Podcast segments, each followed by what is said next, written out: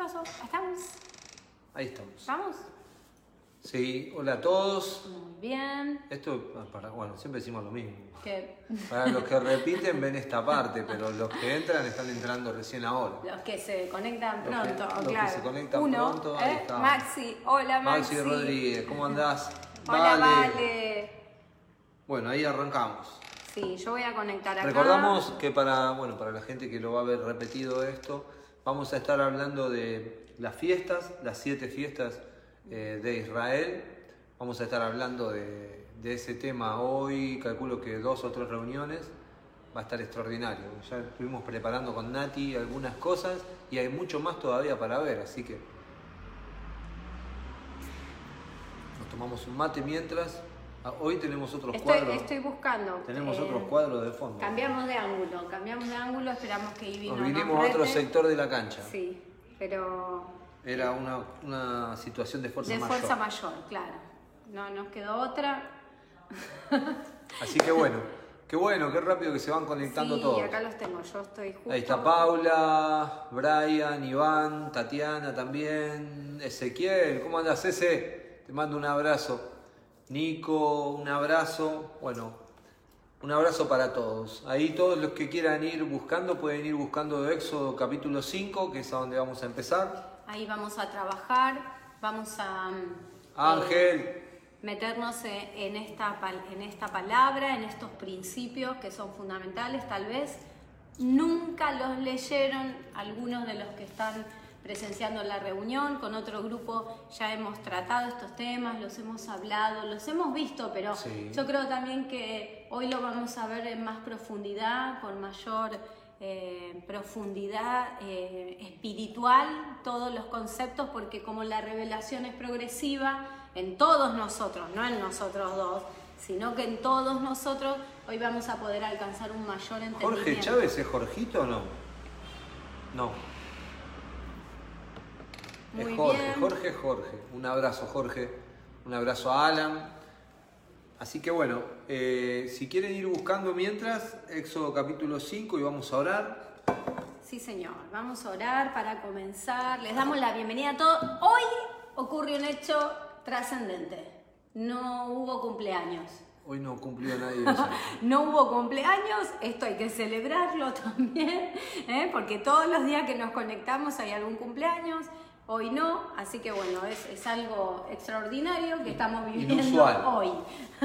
Así que bueno, Vamos oramos orar. y vamos a comenzar con las fiestas, las siete fiestas que nos van a introducir en un tiempo espectacular, si se nos revela, si se nos abre el panorama. Así que Padre, gracias por esta Sí, posibilidad Señor. de compartir con tu cuerpo, que es la iglesia. Sí, gracias Señor, por gracias. traer un incremento, Señor, tuyo a cada uno de nosotros. Te pido que tu espíritu se esté manifestando con revelación, Señor, en Sí, este Señor. tiempo, con revelación Sí, de tu propósito danos claridad, eterno, Señor, danos claridad para explicar y danos, Señor, también a todos los que escuchen la posibilidad de escuchar lo que vos querés hablar y entender que cada palabra, Señor, que en esta tarde-noche salga de nuestra boca, viene de tu corazón Sí, Señor. para que podamos, Señor, crecer en, en todo este propósito eterno que vos tenés con Sí, nosotros. Señor, bendecimos Queremos ser un medio de expresión, familias, Señor. que están oyendo, Sí, papá. Señor, en esta tarde noche tu palabra, que se han dispuesto, que se han preparado, Señor, que sean una buena tierra y que esta semilla, papá, poderosa de vida abundante produzca al ciento por uno en cada hogar, en cada familia, en cada persona, Señor, en tu iglesia, Señor, representada acá en esta reunión, Señor, que tenemos en internet. Gracias, Señor, en el nombre de Jesús. Amén. Ahí estaba mandando la pastora Gloria, estaba Jessica también. Un abrazo. Ahí está Lili Villalba, un abrazo. Muy bien. Un abrazo a mi hermano Damián, así no se pone celoso. A Dami, por si lo está viendo, porque si no después tenemos reclamos. Tenemos fuertes reclamos. Mucho. de Dami, Tengo de más- la más Oli, la más Oli, reclamo que la do- de teléfono. Del gordito que nos dice, no, no, no me saludaste a mí, por favor, que no se nos quede nadie en el camino. Un beso a Olivia Tuber. Eh, ahí está Jess. Muy bien, estamos a full con el, con el libro de Éxodo, es como que no podemos salir de ahí, No. pero yo creo que es algo fundamental porque el Éxodo que describe la Biblia, que es este pueblo de Israel que sale de Egipto para entrar en la tierra prometida, es el Éxodo que vivimos de nuestra alma, del alma al espíritu, en este andar de cada día, a Ajá. partir de que Cristo vino a nosotros como una vida nueva, ¿sí? como nuestra vida abundante, espiritual. Nos, todos nosotros estamos atravesando un éxodo del alma, que era lo que gobernaba nuestras vidas, hasta que vino Cristo al espíritu. Estamos siendo llevados al ámbito de lo espiritual, a lo celestial, a lo que es de arriba y no terrenal. Todos estamos viviendo este éxodo. Así que yo creo que es por eso que no podemos salir de acá. Dios nos sigue dando este, palabras acá en el éxodo que, que alimentan nuestro espíritu, que nos dan claridad, que nos ayudan a entender los tiempos, los procesos que estamos viviendo. Así que queremos compartir con ustedes esto tan extraordinario del me, libro gusta de que, me Éxodo. gustaría que leamos Éxodo Como dijo 5, Fer, 1. Éxodo 5.1 es la primera palabra que nos da referencia a lo que vamos a hablar, así que Vamos. no nos peleemos por quién lo lee, Yo lo porque a es, cor- es cortito igual, así que no voy a discutir. Después Mo- Moisés, ahí, está, ahí tenés, ¿viste? después Moisés y Aarón entraron a la presencia de Faraón y le dijeron, Jehová, el Dios de Israel, dice así, o sea que esto no es cosa de hombre, deja ir a mi pueblo a celebrarme fiesta en el desierto.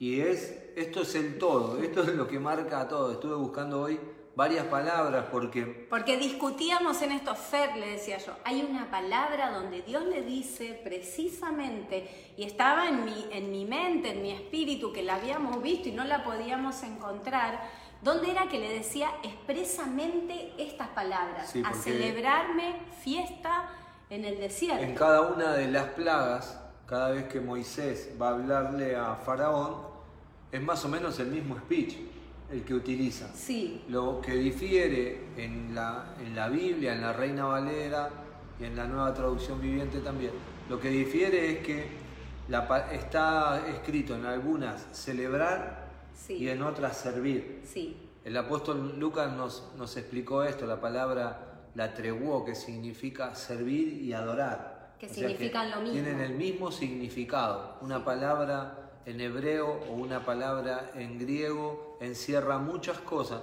y de eso queremos hablar. Porque si bien hay una palabra que es eh, vital acá, donde dice eh, celebrar fiesta. Y me gustaría hablar un poquito de la palabra fiesta, porque bien. si bien eh, para todos la palabra fiesta es una fiesta, necesitamos saber qué significa para Dios una fiesta. Y necesitamos saber en qué contexto fue dicha esta palabra. La palabra fiesta significa moed, moed. ¿Qué si- La palabra hebrea, la palabra hebrea el hebreo. significa moed. ¿Qué es moed?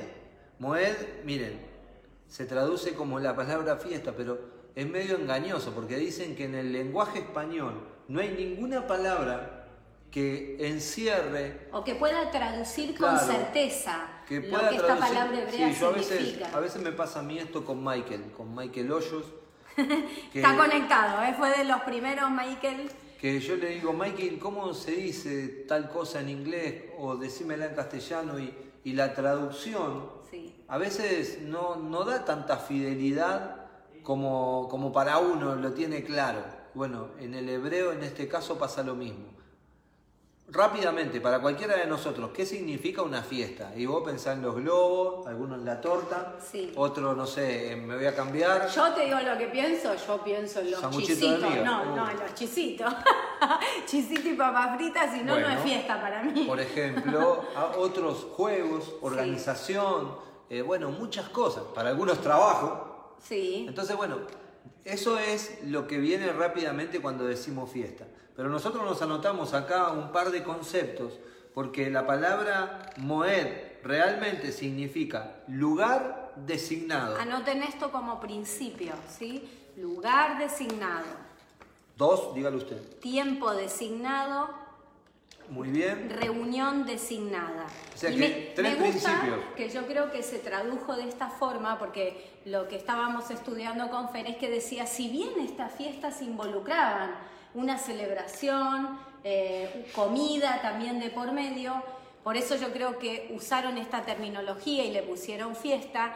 En realidad, lo que Dios estaba diciendo cuando instituye, ¿sí? Y les da este principio, y dice, quiero que dejes ir a mi pueblo para que me que me celebre fiesta. fiesta. Y cuando ellos ya salidos de Egipto, Dios les da, ahora vamos a decir la palabra que, que dice esto, donde les impone que tienen que tener estas siete fiestas en las cuales nos vamos a meter con todo a, a- a- a investigar, a sacar todo, todo lo que podamos, lo que el Señor nos deje ver, obviamente, de, de qué quiso hacer el Señor cuando les pidió que celebraran estas siete fiestas. Claro. Entonces yo creo que se utilizó la palabra porque de por medio también estaban estas cosas involucradas, pero la raíz principal era este principio que dijimos recién, lugar designado, tiempo designado y, y reunión designada o convocación. Eso es lo que significaba fiesta. Sí. ¿Podés repetirlo mejor los tres para que la Sí. gente los anote? Porque estos son vitales, va a ser vital en todo el Lo que estudio que hablemos. hagamos. Claro, porque Claro. es necesario de que lo tengan claro. Moed, que significa fiesta en el hebreo, esta fiesta que aparece acá en la Biblia es Moed, que significa lugar designado, tiempo designado y reunión designada. Muy bien. Me imagino que ya todos lo habrán copiado. Y el propósito de estas Moed también, entre otras cosas, para, para profundizar en este tema de lo que Dios quiso hacer, era eh, que esto significara como una señal, que sirviera como señal, que sirviera como una representación, una imagen de una señal de algo. Por eso esto es más preciso y tiene que ver con una convocatoria, con reunámonos o voy a reunir a mi pueblo, a mi gente, a Israel que ha entrado en mi pacto, para que esto sea por señal. Algo se va a manifestar, algo se iba a exponer en esta fiesta. Y eso es lo que queremos nosotros poder traducir, que tiene que ver con la obra y el propósito de Dios, ¿no? Claro. Necesitamos también entender, si buscaríamos una palabra para redondear en el lenguaje castellano, ¿no? Una palabra para redondear lo que significaría la palabra fiesta, podría ser que yo me las había anotado acá y ahora la- las perdí. Eh, convocatoria Ah, sí, o asamblea. sí. Si nosotros hoy querríamos rápidamente decir, bueno, ¿y qué estaría diciendo Dios con respecto a esto? Estaba tratando ¿Qué de decir una convocatoria. y una asamblea. ¿Qué significa esto? Bueno, una convocatoria, juntar al pueblo en uno. Y tiene mucho que ver la relevancia de la definición de la palabra, en un lugar y en un tiempo, porque todo eso representaba también a Cristo. Claro. El lugar y el tiempo representaban a Cristo. ¿Sí? Eso es Yo voy, fundamental. a, yo voy a leer las siete fiestas, porque por ahí no las tenemos en mente, no sabemos cuáles son. Voy a leer las siete. No sé si anotaste ahí al final, tanto que sacamos, pusimos ¿Qué como para hacerlo sencillo, ¿dónde está la palabra que el Señor le decía, celébrenme fiesta? Eh, Estas siete fiestas. Y le dirás a mi pueblo, Sí, Levíticos. en Levítico, Levítico creo que es 23. ahora la busco, Ahora la tengo acá. para dar la referencia Eh, precisa. Una, primero las siete, voy a decir las siete fiestas, ¿sí? La número uno es la Pascua, que todos es la que más conocemos. La Pascua, la segunda los panes sin levadura, la tercera las primicias, la cuarta el Pentecostés, la quinta las trompetas, la sexta la expiación, alguien que expiaba, no, ¿eh? y la séptima el tabernáculo o los tabernáculos. Estas siete estaban encerradas, las primeras tres, la del medio y las segundas tres, en tres categorías. ¿Sí? ¿Se entendió más o menos? Sí, Estas tres categorías nos iban a dejar ver algunas cosas. ¿Por qué? Porque la primera categoría nos habla de la muerte, de la sepultura y de la resurrección. Las- esto es lo que vamos a estudiar en dos o tres reuniones. La primera categoría, estas tres que Las encierran, tres la primera categoría, la Pascua, eh, los panes sin levadura y la otra, ¿cuál era? Primicias. Y las primicias encierran la muerte, la sepultura y la resurrección. Si vos te das cuenta, la Pascua siempre fue una muerte. Los panes sin levadura, esto lo vamos a explicar más adelante, pero es para, para que vos tengas un pantallazo, uh, me estoy aburriendo. Es necesario que entiendas esto y esto te va a volar los, la cabeza. Porque todo el Evangelio, los cuatro Evangelios, Nati, nos dejan ver, cada vez que Jesús habló, se estuvo refiriendo a las fiestas. Sí, encontrábamos muchas palabras donde Jesús habló de la siembra, de la cosecha, donde habló cosas específicas y todas tenían que ver, por eso el pueblo judío le, era muy claro lo que Jesús hablaba, porque estaba hablando de esta fiesta. Estaba todo encerrado en la fiesta. Cuando habla de separar el trigo, la cizaña, de guardar en el granero, está hablando todo de las fiestas y esto lo vamos a ver, así que tranquilo, no te vuelvas loco, te va a gustar este tema. Eh, bueno, la Pascua eh, está ejemplificado con la muerte, eh, los panes sin levadura con la sepultura. ¿Por qué? ¿Por qué con la sepultura? Yo me preguntaba y me preguntaba, y es sencillo porque los panes sin levadura no tenían levadura. Al no tener levadura, no tenían un incremento. La levadura siempre es una sombra del incremento, y en este caso del incremento de Egipto. Entonces, en el pueblo de Israel. Entonces eso es sepultura. el pecado. claro, entonces si, si al pan le sacamos la levadura, no tendría un incremento, no, no aumentaría ni nada. Lo que sucede es esto es sacar de la vista el mundo. ¿Está? Y el tercero, las primicias vendrían a ser los frutos, la nueva vida de Cristo. Sí, una expresión de las primicias. Ese vendrían a ser los tres primeros. Cristo en nosotros. Claro, los tres primeros puntos o el primer punto. Y el segundo, que es Pentecostés, lo que está hablando acá es de la llenura. ¿Por qué? Porque eh, Pentecostés se celebra a partir del monte Sinaí, que fue donde eh, Dios le dio las instrucciones a Moisés. El otro día lo leímos, lo sí, vimos. claro, lo vimos eso. Y, vimos cómo Dios los reunía y los llamaba para que todos se reunieran al pie del monte, ¿sí? porque Dios les iba a hablar, porque Dios les iba a dar la ley, y es donde Moisés sube y baja después con las tablas.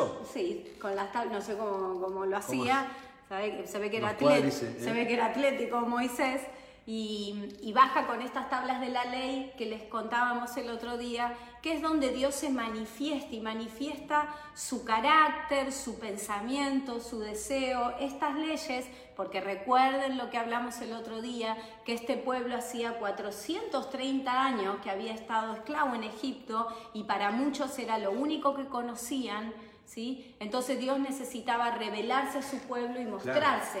Entonces, este Pentecostés es ese día donde Dios los reúne por primera vez y le dice, vengan, reúnanse al pie del monte porque yo les voy a hablar. Sí, y el apóstol utiliza este término de que Dios es un Dios coherente y la palabra también. Porque en Hechos de los Apóstoles capítulo 2 después tenemos el Pentecostés. Ese es el Pentecostés. Donde el hombre realmente, ahí es a donde es lleno del Espíritu de Dios. Sí. Entonces, en el monte Sinaí estamos hablando de llenura, de conocimiento, de comunión, porque Dios se dio a conocer a Moisés. Y ese es el punto del medio.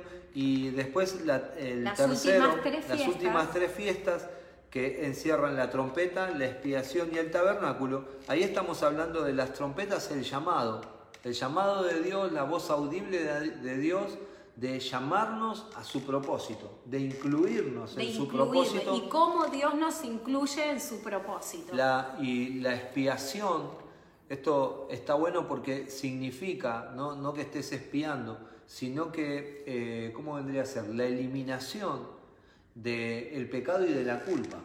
Así es. O sea que la expiación lo que hacía era sacarte, limpiarte de pecado y quitarte la culpa en ese momento y hoy también. Y, los tabernáculos era el lugar de morada. O sea que estaba todas estas fiestas, están todas encerradas y un, una economía, mostrando toda la economía de Dios, mostrando todo el propósito eterno, donde Dios quiere sacar a sus hijos, ¿no? a su primogénito Israel, que hoy es su iglesia, sacarlo de una esclavitud que, que estaban padeciendo en Egipto llevarlos por todo un proceso hasta encerrarlos en el tabernáculo, Cristo. Sí, y es asombroso porque como nosotros hoy podemos reconocer que es el éxodo de nuestra alma al espíritu, todas estas fiestas son una figura espiritual.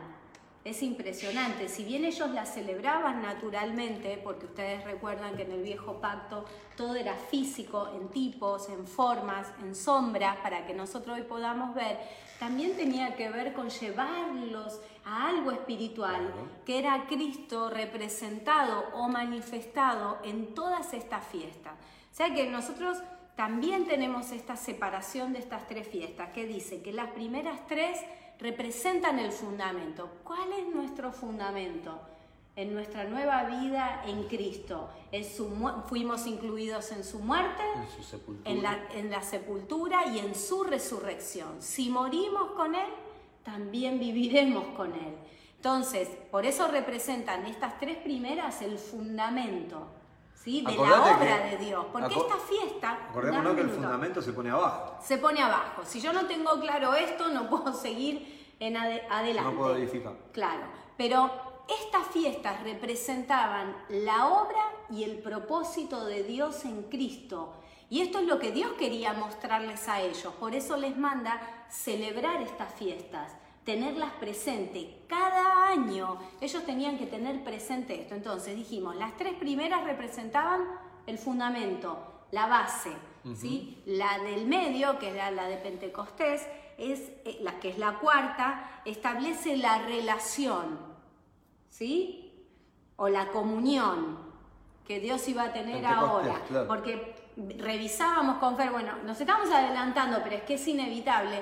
Revisábamos Hechos 2 y es, esa palabra donde nosotros conocemos como el Pentecostés, porque el Espíritu Santo viene, pero recuerden esto, Dios los mandó ahí, vayan, ay, nos habíamos ido, ¿sí? Y entonces ellos reunidos, orando, estaban esperando esto. Entonces ese, ese tiempo, ese momento de la comunión, ¿sí? O relación que íbamos a tener ahora con el Señor a través del Espíritu. Porque recuerden también esto, eh, Dios busca adoradores, pero en espíritu y en verdad. Entonces esto es importante, por eso nos vamos a Hechos 2. ¿sí? Si bien eh, esto comienza y se manifiesta el Pentecostés cuando Dios los reúne ante el monte Sinaí, donde hay truenos, relámpagos, eh, hay un sonido de estruendo, en Hechos 2 sucede lo mismo, hubo una manifestación. Bueno, entonces eso es la relación o la comunión. ¿Cómo se va a establecer ahora esta comunión o esta relación? Y las últimas tres, ¿sí? las que nos quedan, estas tres representan el propósito o la consumación hacia el cual Dios nos lleva en esta comunión que tenemos ahora. Entonces las últimas tres revelan el propósito de toda esta obra de Dios en Cristo. Entonces dijimos, para resumir, ¿qué representan estas fiestas? representan su obra consumada ¿sí? y su propósito en Cristo Jesús para nosotros.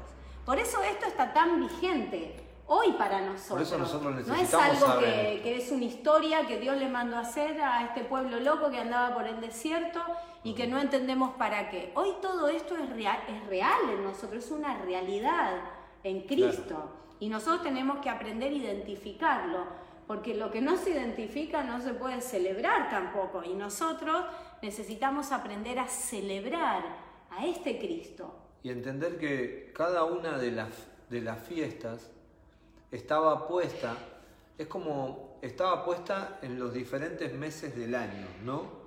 Entender esto porque no discutíamos, pero sí veíamos en algunos escritos algunas cosas y y uno termina diciendo, porque en alguno decía, esto no es una escalera, ¿viste? Una escalera de superación.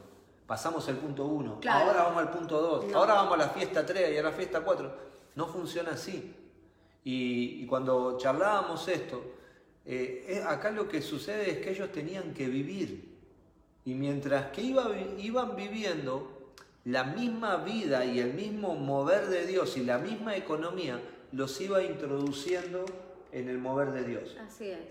Ellos solamente tenían que caminar y andar y venir y qué hacemos. Por eso me gusta tanto un capítulo, un capítulo de Eclesiastés, Eclesiastés 9, que ayer estábamos hablando mucho. Porque dice, todo lo que venga a tu mano, hazlo. El punto no es lo que va a venir a tu mano, el punto es a dónde estás. Y acá pasa lo mismo. Si vos estás incluido en el propósito de Dios, que de hecho todo lo que estamos escuchando estamos, si no lo entendiste todavía se te tiene que revelar. Pero si vos estás en Cristo, vos te movés en Cristo, no, no necesitas hacer, no hacer, vos ya estás. No necesitas perseguir algo que ya vos tenés. Claro. Pero es necesario que se te revele esto. Mientras que no se te revele esto, vas a andar errante tratando de cumplir. Uy, voy a cumplir la fecha, eh, la fiesta 7, la fiesta 2, como algo tratando de acceder para poder. Y Dios ya te lo dio todo. Estas fiestas son para que disfrutes. Hay algo clave. Y para que haya una mayor revelación Claro, hay de algo este clave. Cristo en todos sus aspectos. Hay algo clave en las siete fiestas y es lo que a mí me vuela la cabeza. Es que tanto al principio como al final de cada uno de los festejos de estas fiestas, lo que sucedía era que el pueblo de Israel se tenía que juntar. Sí. O sea que el pueblo de Israel se congregaba, se unían. La reunión tiene que ver con ese cuerpo. Nosotros teníamos ahí, la, la ¿cómo se llama? La, eh, la santa, Santa convocación, convocatoria. convocatoria o convocación. Ah, o convocación. Eso estaba en Éxodo 19, Sí. que leímos el otro ¿Por qué? día. ¿Por qué la san- santa convocación? Porque cada fiesta lo que hacía era, al finalizar la fiesta, reunir al pueblo en Dios. Esto es vital que lo entiendas, porque de ahí viene la congregación de los santos, el, el juntarnos, que hoy lo estamos haciendo vía online, pero hay un principio acá. Hay un principio. Hay un principio acá que todo el cuerpo se une, podemos estar unidos como hoy en espíritu, ¿no? Pero todo el cuerpo está unido. Y esto es necesario que lo entiendas, porque el propósito de Dios no era solamente juntarnos en Él, sino que juntarnos a todos. Por eso Pedro le llama piedras vivas. No, porque una piedra sola no puede edificar una casa, pero muchas piedras sí. No, un- una piedra individual nunca significaría una construcción O sea que el- o una casa. El, el principio de una fiesta, y el apóstol lo explica re bueno esto, porque dice, si, si vos estás en tu casa, si yo estaría hoy solo acá, y quiero hacer una fiesta, y estoy solo, no es una fiesta, No. ni siquiera un festejo. Por lo menos necesitas que venga Nati, que venga alguien más, porque si no, ¿cómo va a ser una fiesta? ¿Eh? Necesitas una torta. Hay condimentos que tiene que haber para una fiesta. Y entonces yo quiero que vos interpretes esto, porque si bien para Dios el concepto de fiesta no es lo que para nosotros es una fiesta, lo que más se acerca para nosotros es congregarnos, es unirnos en Dios y, y también entre nosotros. Por eso, Nati, tenemos ahí creo que el versículo de Mateo, Marcos creo que era. No, Sí, por acá lo tenemos. Marcos, ¿no lo anoté? no. Pará. Eh, sí, sí, me- 12. Ahí está, Mar- Marcos 12, 12. Del 29 al 31. Marcos 12, del 29 al 31, donde Dios espe- eh, Jesús especifica el mandamiento. El mandamiento más importante. ¿Lo tenemos o no lo tenemos? Yo no lo busqué. ¿Cómo es? Búsquelo usted. Marcos 12, del 29 al 31. La gente va a ir más rápido que yo. Inclusive, bueno, lee el versículo, pero otra cosa que Dios nos dejaba ver en este tema de las fiestas es que también lo que Dios estaba manifestándoles es que este Cristo iba a ser una experiencia real de vida. Por eso Dios los hace atravesar esta experiencia de estas fiestas donde era muy gráfico todo lo que ellos tenían que hacer y todo eso hablaba de una experiencia, ¿sí? Porque a Cristo ha venido a nuestra vida para disfrutarlo, Claro. para entrar en un gozo, en el gozo del Señor, en el reposo del Señor, esto sea una celebración constante de un Cristo vivo que venció por nosotros, que nos lleva cada día de victoria en victoria, ¿sí? Para la consumación de su propósito. Incluso ten en cuenta, ¿cuántas son las fiestas? Siete fiestas. Siete fiestas. El número siete es el día del reposo. El día Es el reposo, el día el perfecto. gozo el día del que, Señor. que el hombre, Adán, se conoció con Dios. Sí. En un día feriado. En el O cual sea Dios que- descansó y dijo, este será día de reposo, esto es mi descanso. Su obra ha sido terminada y esa obra estaba encerrada en Cristo. Por eso cada una de estas fiestas, como les hablábamos antes, representan a este Cristo, el cual consuma la obra y el propósito La- la obra de Dios. perfecta y nos incluye a nosotros, que ese es el detalle que nosotros necesitamos hoy entender con más urgencia que nunca. Volvamos a repetir esto antes de leer el versículo. La fiesta, la palabra fiesta, no significa lo que para nosotros es una fiesta. Está bueno asociarlo, pero también tenemos que entender de que Dios nos quiere incluir en Él. Así es. Dios nos quiere congregar en Él, Reunirnos en Él, en Él y a todos y en nosotros. el cuerpo, Y el cuerpo. claro. Cada uno como, como una piedra viva. ¿Está? Entonces el versículo 29 de Marcos No. 12 Ah, sí, 12, Dice, 29. Jesús contestó, el mandamiento más importante es este, oye Israel, el Señor nuestro Dios es el único Señor, ama al Señor tu Dios con todo tu corazón, con todo tu ser, con toda tu mente, con todas tus fuerzas. Y el segundo, ama eh, a tu semejante o a, A tu, tu prójimo, prójimo. como te amas a ti mismo. No hay otro mandamiento más importante que este. Ujú. Quiero que, que podamos asociarlo esto, porque Sí. es vital asociarlo, de que las fiestas fueron generadas y creadas para atraerte a Dios, para adorarle a Él, para amarlo a Él, pero para atraerte a Dios y para, la para que te congregues, para que estés con los santos. Y el- la única Y el mayor forma mandamiento. de que uno este, sea introducido en este mandamiento, el más grande y el más importante de todos, como dice ahí la palabra, es que podamos tener una revelación clara a través de estas fiestas que Dios estaba consumando todo en Cristo. ¿Sí? Sí. Y, y por eso habla de amar al Señor tu Dios con todo tu corazón, con toda tu mente, con todo tu ser, que eso se cumple en las primeras fiestas, y a tu prójimo, que habla de la reunión, de la- del congregarnos a todos en Él y entre nosotros, como la consumación de esa parte donde dice, y a tu prójimo como te amas a ti mismo. Claro. Eh, Es impresionante. Y en- entender otra cosa más también, con respecto bien claro a la fiesta y al festejo. Estamos yendo un poquito de un lado para el otro, pero es para poder introducirte en esta palabra, porque vos podés seguir viéndolo como siete fiestas aisladas, ¿eh? pero vos podés verlo como que Dios te está introduciendo en un mover. Y, y entender esto, si recién yo dije, si yo quiero festejar mi cumpleaños, Sí, y y invito a gente a mi cumpleaños, sí. voy a festejarlo. El, el que quiere gozarse, ¿quién es?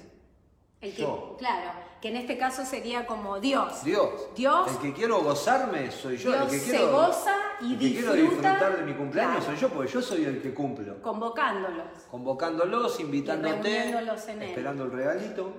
¿Está bien? Pero entonces, si yo organizo el cumpleaños, que el que organizó la fiesta es Dios, Así es. Si yo organizo el cumpleaños, el primero en gozarse del cumpleaños voy a ser yo.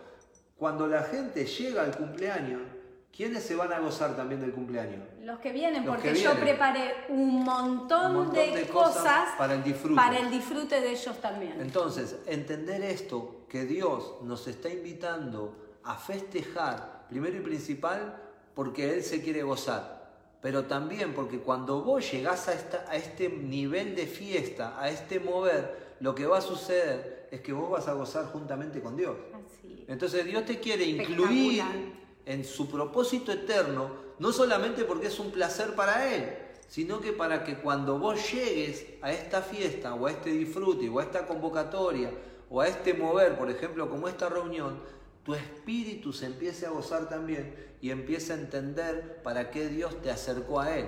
Mientras que vos mirás de lejos el cumpleaños, mientras que no llegaste al cumpleaños, quizás decís, uh, le tengo que comprar un regalo a este, uh, mirá, me invitó, tengo que ir. Pero cuando llegás al cumpleaños, de, de acuerdo al nivel del cumpleaños, ¿no? Pero cuando llegás al cumpleaños, vos te gozás, te disfrutás. Así es. Va, no sé, Hay yo, un disfrute mutuo. sí, yo voy a comer, ¿eh? Y cuando Sí. veo la comida, yo, wow. ¿Cuánto nos cuesta inclusive entender esto. entender esto de Dios? Sí. Nosotros no lo hemos visto con toda claridad, estos principios tan elevados, tan profundos. Y acá nosotros podíamos hoy develar que en estas fiestas Dios tradujo esto en, en estas celebraciones que le mandó a hacer al pueblo de Israel. Sí. Entonces hoy veíamos también, que ahora lo teníamos anotado en la conclusión, que nosotros necesitamos aprender a entrar en ese disfrute Sí. y en ese gozo, porque Dios se goza de todo, de este Cristo que nos habita, que es el cumplimiento de todas estas celebraciones y fiestas, porque en Él fue cumplido todo, nos incluyó y eso le produce un gozo a Dios y una alegría, recobrarnos para su propósito y bueno, y lo último es, es entender este propósito eterno, Sí, de una- reunirnos en Él, juntamente con Él y en Él y entre nosotros como cuerpo. Sí, hay una palabra que viene al caso, en, no me acuerdo si en Mateo 16, 33, me parece. que la busque? Sí, me parece que en Mateo 16, 33 donde dice, en el mundo tendréis aflicciones, pero confiad, yo he vencido al mundo. Es como que Dios, eh, antes de esta fiesta se está manifestando esto, ¿viste Nati? Sí. Dios antes de la fiesta está diciendo Juan, entonces, Juan, 10 Juan 16, 33, me parece que, no sé, no me acuerdo. Igual. Pero eh, entender esto es vital. En el mundo hay aflicción, Nati. ¿Por qué queremos seguir viviendo en el mundo y no en la fiesta? ¿Por qué queremos seguir viviendo en el mundo y no en la perfección de Dios? ¿Por qué queremos seguir eh, buscando y disfrutando Muy o, bien. o tra- o- o queriendo disfrutar algo que el mundo ya está caduco, el mundo para Dios ya, ya fue? Entonces, es como que Dios te quiere introducir a vos, a mí, a todos en este disfrute. Primero y principal, vuelvo a repetirlo porque quiero que se te revele. Primero y principal, por el gozo de Dios. Porque Él se quiere gozar en su fiesta. Y después para que vos seas introducido en esta fiesta, porque en el mundo ya caducó, en el mundo tendréis aflicción. Entonces dice Jesús, yo ya vencí al mundo.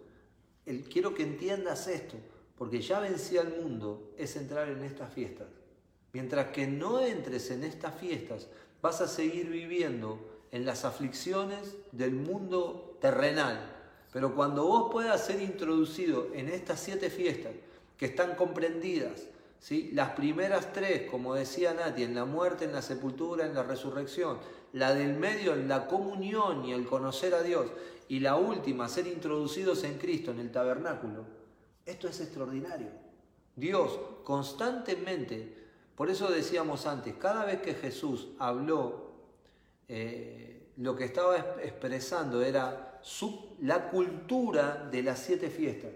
Nati, muchas de las palabras, a mí me volvió loco hoy cuando empecé a revisar algunas palabras, y muchas palabras, eh, Jesús estaba hablando en esta economía, en este mover de las siete fiestas. Estaba hablando de la levadura de los panes, estaba hablando del fruto, de las gavillas, estaba hablando del Pentecostés que Jesús iba a introducir en el hombre, estaba hablando de la trompeta, ¿sí? porque el que oye mi voz es espectacular. Estaba hablando de qué más, que me olvido ahora. Eh, la anteúltima, ¿cuál es?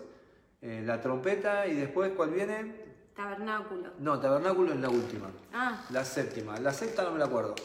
te digo. Pero Expiación. ahí está, la expiación. Estaba hablando que Él es el Cordero, Claro. que quita el pecado del mundo. Entonces cada vez que Jesús está dando un discurso o está hablando, se está manejando con estas siete fiestas. ¿Por qué? Porque el pueblo de Israel tenía bien claro las fiestas. Muy presente durante, esto. durante, no sé, cuatro mil años vivieron en este mover. Entonces ellos lo tenían claro. Lo bueno es que Jesús también lo tenía claro, porque siempre fue la economía de Dios introducirse, introducirte en su propósito. Entonces, la economía de Dios no es que sigas afligido en el mundo, sino que la economía de Dios es que entres en este festejo, en este, eh, vendría a ser, en esta congregación, en este mover. Sí, entre las muchas cosas, en referencia a esta palabra de Juan 16, 33, entre las muchas palabras que hoy leíamos y estudiábamos con respecto a esto, en la Pascua, que ya lo hemos hablado muchas veces y ya nos vamos a meter en eso porque es la primera, es el principio de toda celebración. A mí me gustaba este concepto donde dice que el día de Pascua, ese dice famoso día antes de salir de Egipto, donde Dios le dice, hemos hablado mucho de eso con todos ustedes, que maten al cordero, que cada uno en su casa lo coman apresuradamente y, to- y todas estas cosas que habíamos visto, todas esas simbologías, Eh, me gusta este principio porque decía, todos murieron, unos murieron para perdición y los otros murieron para vida. ¿Sí? Hubo una muerte, fue un juicio, Dios hizo un juicio en ese momento y todos murieron, porque los que tenían pintado con el dintel, con sangre, ahí también hubo muerte, ¿sí? pero esos murieron para vida, para resurrección a vida, y los otros murieron para perdición. Por esto de que vos decías cuando el Señor dice, pero confiad, yo vencí al mundo, porque en el mundo va a haber aflicción, pero tengan paz, en mí tengan paz, porque yo vencí a este mundo. ¿Por qué? Porque nuestra muerte en la cruz, que todas estas fiestas, todas apuntan a la cruz, porque es el comienzo de todo, sin esta cruz nada comienza en nuestra vida, pero todas apuntan a, la cruz y es el principio de nuestra nueva vida en Cristo, de esta vida de resurrección. Los otros mueren, pero mueren para perdición. O sea que el camino de, de las siete fiestas es tan claro como sacarte de un lugar e introducirte a otro, porque empieza con la Pascua y termina con el tabernáculo. Eh, no sé si querés aportar algo más. A mí me gustaría, sí, la palabra de Primera de Corintios. Sí, me gustaría que la citemos porque es una palabra que nos trae hoy al nuevo pacto y, tiene que ver con todo esto que estamos hablando. Habla un poco de las dos primeras fiestas, que igualmente la Pascua, como decía yo recién, es el inicio de todo, por eso es la primera de las fiestas para celebrar. Que, que Richard diga extraordinario un tipo, ¿eh? un tipo difícil de, ¿cómo se llama? De sorprender, porque conoce mucho la palabra. Sí, pero yo no quiero que sea parte de nuestra mente y que esto vos lo recibas en, tu espíritu, porque Cristo, el Señor, Dios, se goza ¿Sí? De, de, estas fiestas donde es la consumación de su obra en Cristo y su propósito y que esto hoy sea una realidad en nosotros. Por eso decíamos que Cristo, eh, Jesús, en, su andar en la carne, cuando le hablaba al pueblo, le hablaba de esta fiesta, porque Él, es la consumación, era la realidad de todo esto que ellos guardaban y celebraban tan minuciosamente cada año. Entonces, por eso Él les hablaba en referencia a esto, porque ellos necesitaban ver ahora eso cumplido. Nosotros hoy tenemos la obra completa del Señor y su propósito en Cristo y mientras andemos en Él, todo esto tiene que ser una realidad. Y lo que no quiero que dejemos de lado, porque es muy importante, porque esto cumple, el, completa el gozo de Dios, ¿sí? Y tiene que también ser nuestra celebración y nuestro gozo hoy, tener a este Cristo el cual completó la obra y nos introduce en este propósito eterno y extraordinario de Dios ¿sí? acá en la tierra. Entonces, esto es fundamental, porque Dios se alegra, como, como lo que Fer contaba del cumpleaños, ¿sí? de la fiesta. Dios se alegra, se beneficia, se siente gozoso de incluirnos y de que muchos vengamos a esta fiesta, a su vida, nos unamos a Él y a la misma vez para nosotros hay un disfrute especial de todo esto. Eso... Asociarlo con un cumpleaños. Es importante. hay que ver el cumpleaños de quién, pero asociarlo con un cumpleaños. Sí, cada, sí cada uno tiene una imagen de cumpleaños. Eh, antes de que Nati lea, si lo leemos, Primera de Corintios 5, que no sé, pero eh, yo quería, para, para tentarte a, escuchar el sábado, tentarte a escuchar el lunes, tentarte a a leer Levíticos capítulo 23, tentarte a, leer Éxodo 5, a que busque por todos lados donde aparece la palabra, eh, en la palabra el tema de las fiestas. Eh, entender que Dios te saca de Egipto, Dios te saca del mundo para introducirte en Cristo. Vos imaginate que la fiesta de los tabernáculos, ¿sí? para finalizar esto, yo sé que, no estaba Está preparado, al final. pero lo quiero decir, vas a ligarla, lo quiero decir para animarlos a todos. la fiesta del tabernáculo, Nati, era que cada uno tenía su tienda, cada uno tenía su casa, su tienda. Y en, en la fiesta de los tabernáculos dicen que tenían que hacer, Nati, afuera del tabernáculo, ¿sí? afuera perdón, de su casa, tenían que hacer una casa con las ramas, ¿sí? con ramas, una, una choza hacían. O sea que vos imaginate, cualquiera de los que está escuchando, si tú ves en su casa y armar a 5 metros de su casa una choza, y acá veo a Joa, vos imaginate a Joa, a Emma, y, bueno, la van a tener que hacer más grande por el gordito. Por la cabeza. Y porque ya hay panza también. Y por, ¿eh? la pancita, por la nena. Entonces, vos imaginate que ellos hacían una chocita, esa es la fiesta de los tabernáculos. Entonces, la fiesta de los tabernáculos le mostraba, primero y principal, le recordaba de dónde Dios los había sacado. Primer punto. ¿De dónde Dios los había sacado? Que el otro día el apóstol me decía eso. Y después les mostraba también que ellos, esa no, ese no era la, el, perdón, el, la tienda donde estaban, no era su morada. Su morada iba a ser otra. Claro. Entonces la fiesta de los tabernáculos, porque por ahí hoy nosotros estamos persiguiendo una casa, estás persiguiendo el alquiler, te estás volviendo loco porque hoy que estamos confinados así en las casas, tu casa es chica, tu casa es grande, o esto o el otro, tengo una gotera, y estás preocupado por eso. Nunca Dios quiso introducirte en una casa, Dios siempre quiso introducirte en Cristo. Y entonces armar en su reino, armar, armar algo ahí al costado era decirle, y toda esa semana, Nati, ellos vivían en la choza para que se te recree en tu mente cómo Dios trabajaba con el pueblo de Israel y cómo se desarraiga una cultura. Es muy fuerte desarraigar una cultura. Fue muy fuerte sacar al pueblo de Israel de Egipto y después fue muy fuerte sacar al pueblo de Israel de las tiendas para introducirlo en esta choza, ¿sí? o en Canaán. Después fue muy difícil sacar a todo el pueblo de Israel de los eh, templos para ponerlos en Cristo. Y hoy nosotros estamos experimentando lo mismo. Quizás por Del alma al espíritu. Claro, quizás Dios por ahí, por eso nos está mostrando, y esto lo voy a ampliar, ¿eh? se lo voy a ampliar para la última reunión, porque es extraordinario cada una de las fiestas, es espectacular. Así que me parece que hasta acá está bien, mi amor. Yo quiero dar esta última palabra y una reflexión breve. y terminamos. no, vos sos el que estás adelantando lo que no tenías que decir Pero para ¿no viste los thrillers que pasan cuando vas a ver una película? que para, para, emocionar, La verdad que a mí es un tema que siempre me gustó cuando hicimos la escuela bíblica y para mí surgió esto cuando estábamos en el hotel, ¿te acordás? Confinados, mi amor. Esos 15 días que nos estuvieron guardados en el hotel. Eh, que nos estuvieron ahí encerraditos haciendo nuestra cuarentena cuando vinimos del viaje y le decía, Fer, tenemos que volver a rever esto, porque en este tiempo que nosotros estamos viviendo tenemos que aprender a celebrar al Señor en toda su plenitud y en todas sus formas. Y estas fiestas, en un momento que el pueblo estaba atravesando su éxodo, ¿sí?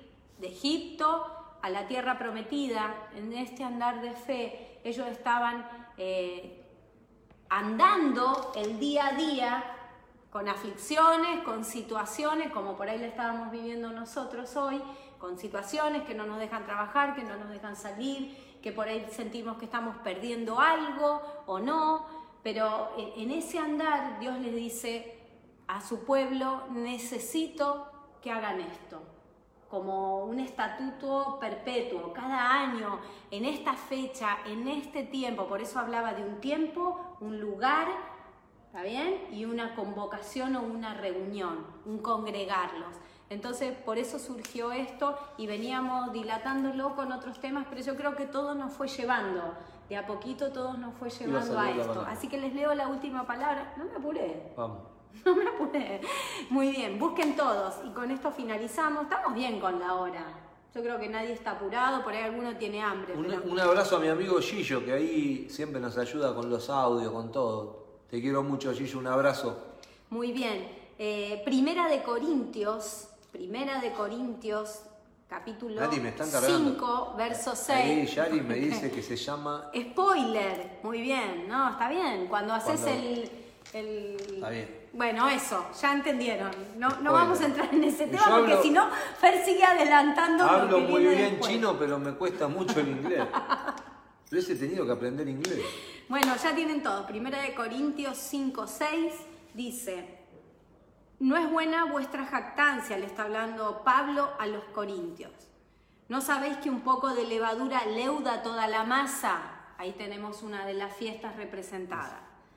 Limpiaos pues de la vieja levadura, para que seáis nueva masa, sin levadura como sois, porque nuestra Pascua, que es Cristo, como Pablo iba ya tirando toda su revelación acerca de estas fiestas, ya fue vuestra Pascua, que es Cristo, ya fue sacrificada por nosotros.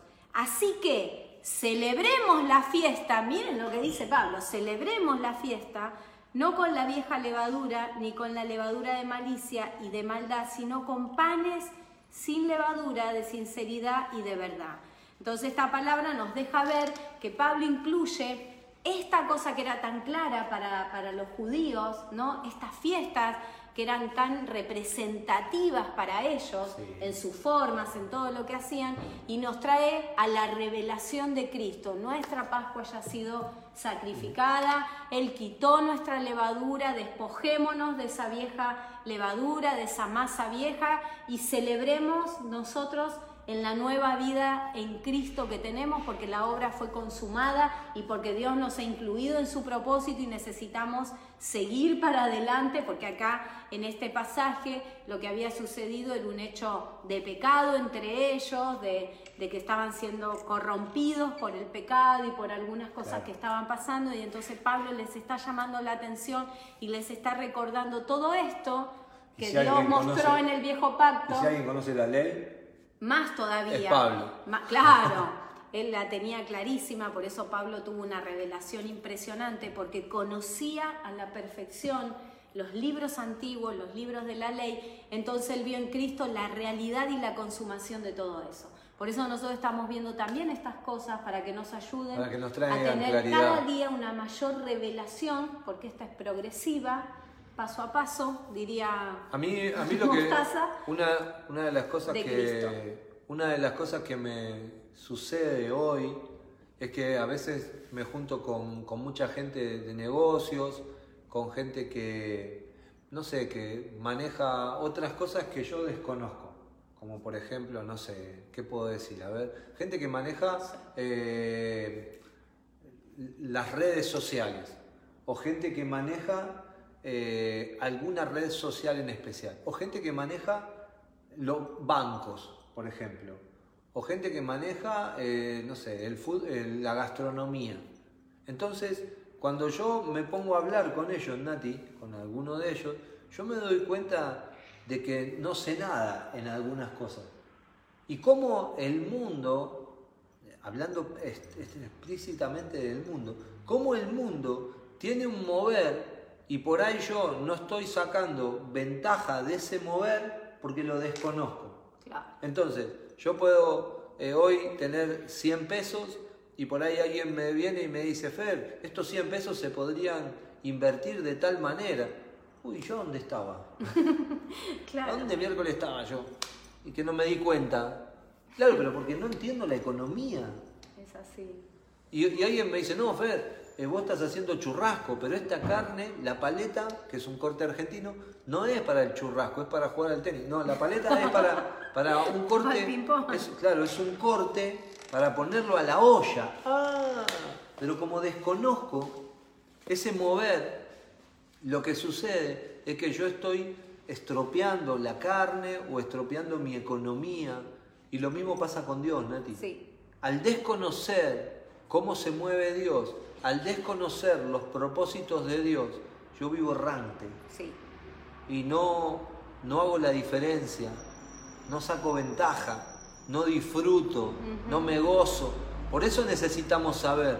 Si vos esto que estás aprendiendo de la fiesta, ¿para qué me sirve la fiesta? La tengo anotada en la heladera, las siete fiestas, ¿para qué me sirven? Te sirve para hoy poder entrar en la economía de Dios y empezar a disfrutar todo lo que Dios tiene para vos y disfrutar juntamente, primero darle gozo a Dios y después disfrutar vos de que Dios está gozoso. Es algo extraordinario, así. que espero que, que podamos correr un velo, que podamos correr la cortina y puedas ver con claridad todo, todo el, el propósito eterno de Recuerden Dios. el ejemplo del cumpleaños. Nadie festejaría un cumpleaños, una gustó, ¿eh? fiesta solo. Me encantó, Fer. Dios A hace, veces, ¿eh? Dios hace milagro. A veces, claro. Eh, nos divertimos nosotros con esto, ¿eh? pero No, porque, no, yo porque Fer se adelanta, vas a ser retado ahora. Bueno, este, espero que hayan disfrutado de esto. Como decía Fer, eh, la ignorancia no invalida los resultados, sino que eh, en realidad los agrava porque pudiendo sacar un provecho, un disfrute, pudiendo maximizar al máximo todo lo que hemos recibido en Cristo, ignorar algunas cosas no, nos detiene y nos Sí. mantiene ahí como cautivos. Así que por eso estamos haciendo esto. Nati, el ejemplo ese que puse, que puse los 100 pesos, si vos no los trabajás, lo que sucede es que los terminás perdiendo. Sí, Lo, lo loco de tu vida es que si no la pones en las manos de Dios, la terminás perdiendo. así es. Y Dios te quiere dar un incremento, ¿no? Sí. Así Muy que, bien. ¿te parece si oramos? Vamos a orar, vamos a darle gracias al Señor. Y vamos a, a liberar a la gente para que Sí, tengan Señor. una noche extraordinaria. Una cena en el Señor poderosa, disfrutando, Señor. Gracias por lo que hoy nos das. Así enseñó eh, Jesús a orar cuando los discípulos le preguntaron y le dijeron, enséñanos a orar. Gracias, Señor, por todo lo que nos da das hoy y gracias porque tú eres el mismo hoy, ayer y Sí, por sí. los siglos y el mismo Dios que nos provee hoy es el que nos dará mañana también. Es el mismo Dios, Él no cambia, es inconmovible, su obra fue completada, Señor. Enséñanos en este andar de fe a transicionar del alma a las realidades espirituales Señor, para disfrutarlas, para comprobarlas, para experimentarlas, Señor, y manifestarlas, Señor, al mundo, que este es tu propósito y tu voluntad. Gracias, Señor, por Cristo, que es nuestra vida, Señor, porque queremos celebrarlo, Señor, como corresponde, junto contigo, Señor, porque así como veíamos, tú te gozas, Señor, del cumplimiento de su obra también y de que nosotros estemos unidos a ti y tú en nosotros y nosotros en Él. Así que Señor, gracias. Estamos celebrando, Señor, tu vida. Gracias, papá, y gracias por lo que ha de venir, que, que es poderoso. Estamos Sí, Señor. descubriendo y experimentando, Señor, todo lo que hemos recibido en este Cristo que ahora nos habita y está en nosotros. Gracias Señor por esto también, porque no se nos puede perder, no necesitamos ir a buscarlo a ningún lado, lo único que necesitamos es conectar poderosamente en nuestro interior con Él. Así que gracias Señor, porque tu obra es extraordinariamente perfecta. Gracias Señor, y como compartíamos ayer, no necesitamos buscar nada más porque vos dijiste, yo soy la verdad, nuestra búsqueda se terminó, vos sos la verdad. Así que no necesitamos recurrir a otras cosas, Señor, y, y solamente encontrarnos contigo y celebrarte. Gracias, gracias, Señor. En el nombre de Jesús, te adoramos. Declaramos lo que queda de esta semana, un tiempo glorioso y Victoria. extraordinario donde vos te vas a manifestar. Señor, y quiero orar en especial por, por toda la gente que en este tiempo está trabajando, que toda la gente Sí, que tiene que salir, Los Padre, los Señor, cubrimos, declaramos que. Señor, están en el hueco de tu mano, donde se encuentran seguros, Señor. Señor. Debajo de tus alas, Señor, en el nombre poderoso de Jesús, Señor. Y te damos gracias por cada uno de ellos. Amén y amén. Ahí Amén. quería mandarle saludos, Dani, te mandamos un abrazo, te queremos mucho. Ya hemos hablado, te acompañamos en el sentimiento a vos y a toda la familia. Un abrazo también a Nico, un abrazo eh, a, a Santi que ahí lo veía, a Lore que también se conectó y a mi amigo el Pato. Les mandamos un beso a todos. Me olvido de muchos, pero en les el mando un beso. espíritu los abrazamos, los amamos. Y van a pasar verlos, cosas sorprendentes, Pero ¿eh? aún falta que sucedan cosas extraordinarias. Vamos a ser sorprendidos en esta semana. Y voy a empezar a orar para que se termine la, la pandemia y la cuarentena. Esta noche. ¿Ya te cansaste, hoy, Fer? Ya me cansé. Ya se cansó. Hoy ya empiezo a orar porque ya está, se terminó. Muy bien. Les mando un beso, chau, la, chau. La canción que nos están preguntando cuál es la adoración Ah. es de Un Corazón y es la, la sombra de tus alas, para el que les estaba preguntando. Chao, chao.